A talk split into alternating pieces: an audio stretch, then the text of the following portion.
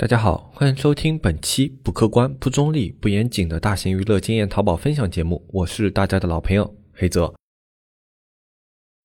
一片叶子可以遮目蔽日，一番良言可以醍醐灌顶。我们在前方披荆斩棘，希望后来者一帆风顺，共享商业智慧，共享创业成功。欢迎收听本期纸木淘宝内训。那么今天这一期节目呢，我们来跟大家聊一下，为什么我们去学习一些淘宝的玩法是比较重要的。因为我们其实这个节目呢，我们会一直去分享一些比较具有前瞻性的一些东西，去给大家做分享。比如说像直播啊，比如说像淘宝最新推出的一些工具啊，啊，又比如说像现在淘宝的一些规则的更改啊。啊，哪怕现在这种玩法它都没有形成系统，但是我们也会建议大家去做一些尝试。比如说，就像淘宝视频、淘宝直播啊，我们都会在这种东西刚出来的时候，我们就去告诉大家，这个东西即便现在没有系统的玩法，没有一些很完善的教程，但是我们是建议大家都要去试一下的。那么很多人会不太理解，或者说不太好接受，因为在他们的概念里的话，就是我去开一家淘宝店，那么。呃，我在这个淘宝店上，比如说我已经学习了比较系统的直通车的技巧了。或者说我已经学习了一个特别系统的淘课啊，或者说搜索类的一个玩法，就是我能够非常高效的运用这样的一些玩法，让自己的店铺步入正轨，让他们的产品进行售卖，然后我可以去规划我的爆款、小爆款啊，以及我整个店铺的一些动销啊，那么我都可以做到。我还有什么必要去学习一些新的技能和一些呃新的玩法呢？那这个东西它对我来说好像就没有那么重。重要了。但是实际上啊，我是个人觉得，就是学习新的玩法是远比你去运营好你的店铺，就是说用已经掌握的方法去运营好店铺是要更重要的一件事情。呃，两个原因吧，一个原因就很简单，大家也比较好理解的，就是呃，我们去学习了一种玩法，然后这个玩法已经掌握的程度比较高了。就比如说，呃，我在这个领域直通车，或者说淘宝客，或者说搜索这个方面，我已经有了百。分之八十或者说百分之七十的熟练度了，就完全够我日常运营使用了。那么这个时候，我们去钻研最后剩下的百分之三十或者说二十，需要花费的精力其实是特别高的。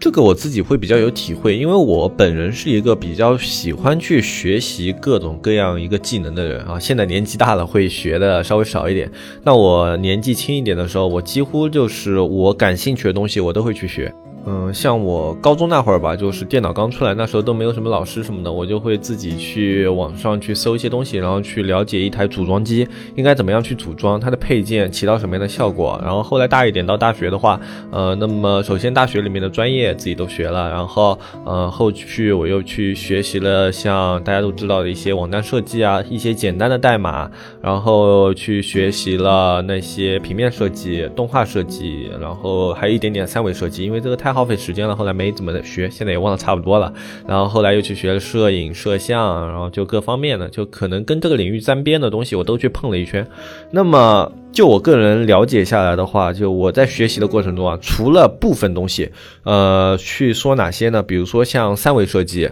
呃，比如说像比较高阶的影视设计，然后像是绘画这样的一些东西，它需要你在入门的时候占用大量的时间。呃，像绘画的话，我们基本上会要求你小时候就开始画画，这样的话会比较好，因为这些东西它的入门门槛，一个要看天分，另外一个真的就是呃需要花费的精力特别多。那这些东西我们除外，那剩下的，比如说。像平面设计，呃，一些软件啊什么的，然后或者说像摄影、摄像这样的一些东西，呃，就我们生活中大部分能接触到的东西吧，它的入门速度实际上是特别快的。就是你从不了解到了解的这样的一个过程呢，其实它花费不了你太长的一个时间。这个也有点像我们淘宝，就像我们淘宝的话，我觉得个人觉得啊，就是最难的工具应该是直通车了。那么这个工具的话，就依据个人的能力不同，我觉得半年到一年左右，就你一直在接触这个东西啊，不是说你碰了以后一年都没研究，这样也不算一年啊。就是你碰了这个直通车以后，你一直在研究，一直在调整，一直在优化学习。那这样一个过程呢，半年到一年左右，你是肯定可以把直通车学的，呃，有个七七八八了。那么。再往后特别细节那种，比如说我要把每个款的 PPC 都给它啊控制的特别特别低啊什么的，这样的一些能力呢，它就需要你投入大量的精力啊，投入大量的经验去进行累积和学习，因为这样的一些级别的教程是很多学院和电商这些公司它没法传授给你的。这种感觉就很像学校里的老师，他可以领你入门，可以领你学到一个比较中层级的水平啊，像设计啊之类的东西。但是他是没有办法把你培养成一个最顶尖的一个高级设计师，或者说一个行业内的顶级设计师的。一个行业内在设计师这个领域啊，最后他需要的是自己的一种想象力、创造力啊，然后以及呃配合你往期学到的一些经验，然后组合起来形成的。就最后的这一步呢，需要。你投入大量的精力，在这个行业去沉淀个四五年、七八年才有可能达到，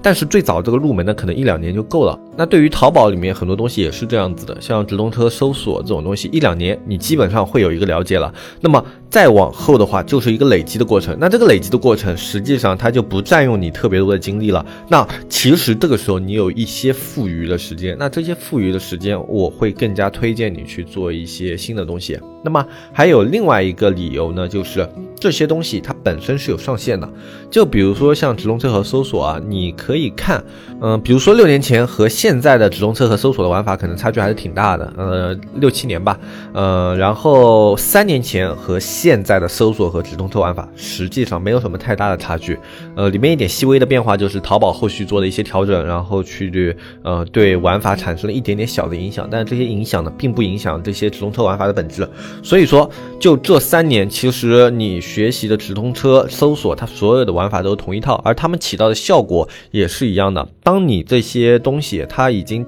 达到了它的这个效果以后，你再重复去做这样的一个工作呢？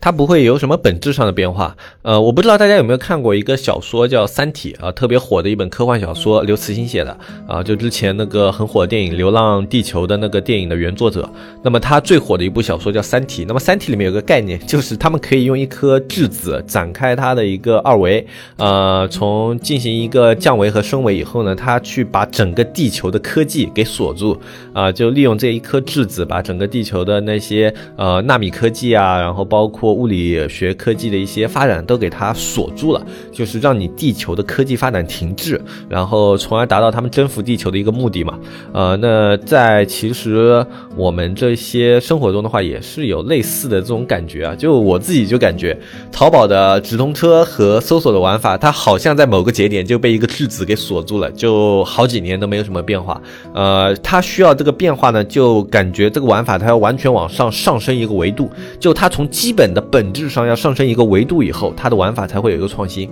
呃，这个感觉，呃，其实，在很多领域都会有啊。比如说，像现在最新发售的这个 iPhone 十二，呃，iPhone 十二的话，虽然你去看了发布会以后，你会觉得，哎，还挺新的，iPhone 还是走在了这些手机制造业的前面。但是你去相比 iPhone 在最早出来那时候，iPhone 四 S、iPhone 五、iPhone 六那些年代的话，你会感觉它现在做的革新不大，呃，不是说那种具有颠覆性的、会击中你灵魂的那种改变，呃，不像那时候可以给人带来的那种新鲜感。那么大了，就是因为智能手机它随着这么多年的发展的话，它自己也进入了一个比较缓慢的停滞期。那么接下来它要进行进一步发展的话，一定是一种比较本质上的根源上的东西发生变化以后，才会让这个手机的生态进一步的质变啊，要不然的话，它现在就会像一个被质子锁住的状态，它的进步速度是很慢的，是一种几乎停滞的一个状态。那么，当我们学习的这个东西，你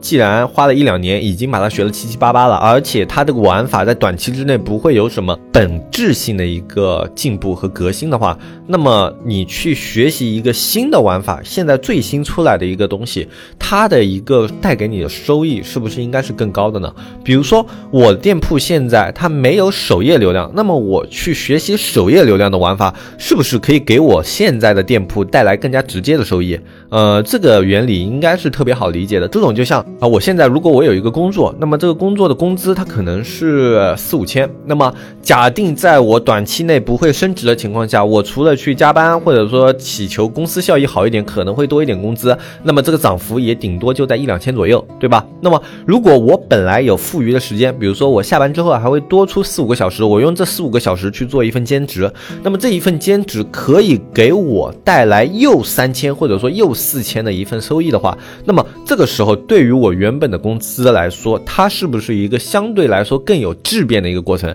就比如说我在原来的公司，我花四五个小时加班，我可能呃也就多赚了一千多块钱，但是我在外面的话，我每天花四五个小时做另外一份工作，那我可能会多赚三四千块钱，对吧？那么这样的一个情况下的话，就像我们淘宝两种玩法之间的取舍，我在直通车里面继续投入精力的话，可能会有效果，但是效果的增长不大。但是如果我去学习一些新玩法，比如说像新的首页玩法，比如说像新的抖音玩法，比如说像新的一些视频直播的一些玩法，这些玩法它。带给我的一个变化是质变的，它的流量渠道是全新的，它能够给我引入不重复的一个顾客群。所以一旦这些玩法被你掌握以后，对你的淘宝店整体的变化是质变的，而且它让你的运营思路更加的多样化了。就往年的话，你可能会打造一个商品，你去打造的过程中，你说我去学一下搜索，那么搜索不行的话，可能靠直通车拉升一下；直通车带不行的话，我靠淘宝客去做一波啊这种流量的增长啊什么。的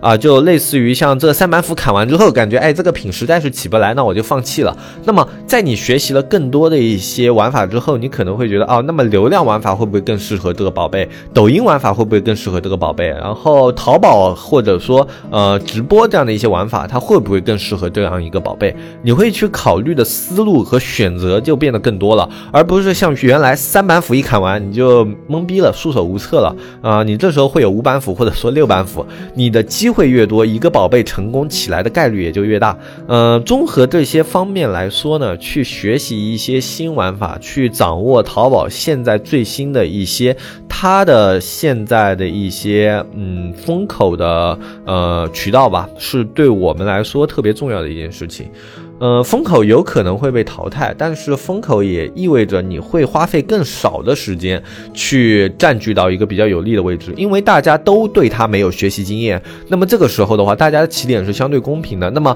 呃，你可能不需要花半年，你可能在花几个月的时间，你就可以收到比较明显的成效。这就是风口行业的一个好处。呃，走得早就越容易出效果，投入的时间是越少，反而跟得越晚。哦，比如说别人都做了一年半年，就像现在的一些短视频或者说抖音直播之类的一些东西，呃，别人都已经做了蛮长一段时间了，你再介入，你需要投入的时间就变长了。呃，这种效应呢，实际上就是风口相对平静以后啊，你需要投入的时间是要比最早进入的那批人会花费更。多的一个原因，呃，那么综合来说呢，去接触一些新玩法具有一定的风险，但是这个风险呢，大概率是你时间上的风险。就比如说，我现在多余了四到五个小时，或者说我一天现在在店铺比较稳定的情况下，我多余了三到四个小时的一个空闲时间。那么这种情况下呢，我在三到四个小时我去投入其他地方，呃，会有一个稳定但是低的收益，但是去投入一些新的东西呢，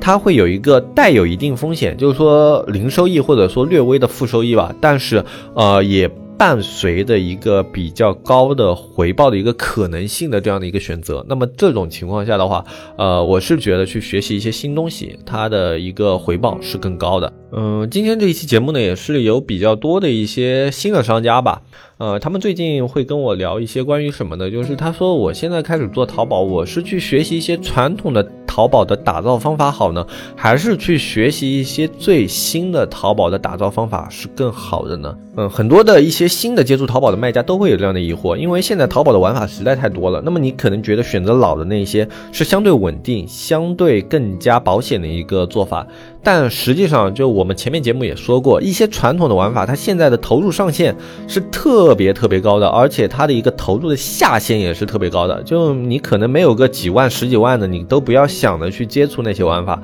呃，就你要先准备好这些钱，你才有可能在这些玩法上面稍微摸出一点门道来。而一些新的玩法呢，它相对你要投入的资金是比较少的，你要投入的精力是比较多的。那么对于一些新的淘宝卖家来说，我是会更。更加推荐一下新的玩法，因为呃，对于很多创业者来说啊，资金并不是那么的充裕，因为我自己也有创业过来的一些经历，很多时候你创业的时候，你手边的环境并不允许你大手大脚，那么这个时候，作为我们创业者的话，去投入更多的时间，反而是一种比较划算的行为，呃，就在你钱不够的情况下，投入比较多的时间是一种更划算的行为，那么在你资金充足的情况下，你用资金去买时间是另外一种更加聪明的行为，那这个就是需要辩证来看了。嗯呃，两种这种选择的话，是需要你自己做了一段生意以后啊，你会脑子里会有一个抉择的。那今天这一期节目呢，就是我个人对于这样的一些疑问的一个答案，就是我会更加推荐那些呃资金紧张且是一个新创业者的那些卖家，我会推荐你们去用新的玩法。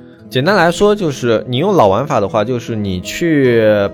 参加一个比赛，别人已经跑了两千米了，你要从零开始追。但是你去选用新玩法的话，就是大家在一个比较新的起跑线上，哪怕别人先跑，也就跑了五十米。那么追一个先跑了五十米的人，肯定要比追一个先跑了两千米的人要轻松一点啊。所以这件事情这样去理解的话，我相信很多人还是可以尝试着去接受的吧。那么今天这一期节目呢，就跟大家分享到这里。如果你想要了解更多的淘宝资讯，学习更多的淘宝玩法的话，可以加入我们的社区。我们社区的加入方式是添加微信“纸木电商”的拼音去添加我们客服小安，小安会给你介绍我们社区如何加入，以及我们现在社区里面的一些内容啊，包括你对社区的一些疑问，都可以跟小安去进行咨询。社区的详细介绍呢，在我们下方的详情页也有，大家可以点开音频下方的详情页仔细的看一下，包括小安的微信号，在这张图片的最下面，大家也可以看到。这期节目就跟大家说到这里，我是黑泽，我们下期节目再见，拜拜拜拜拜。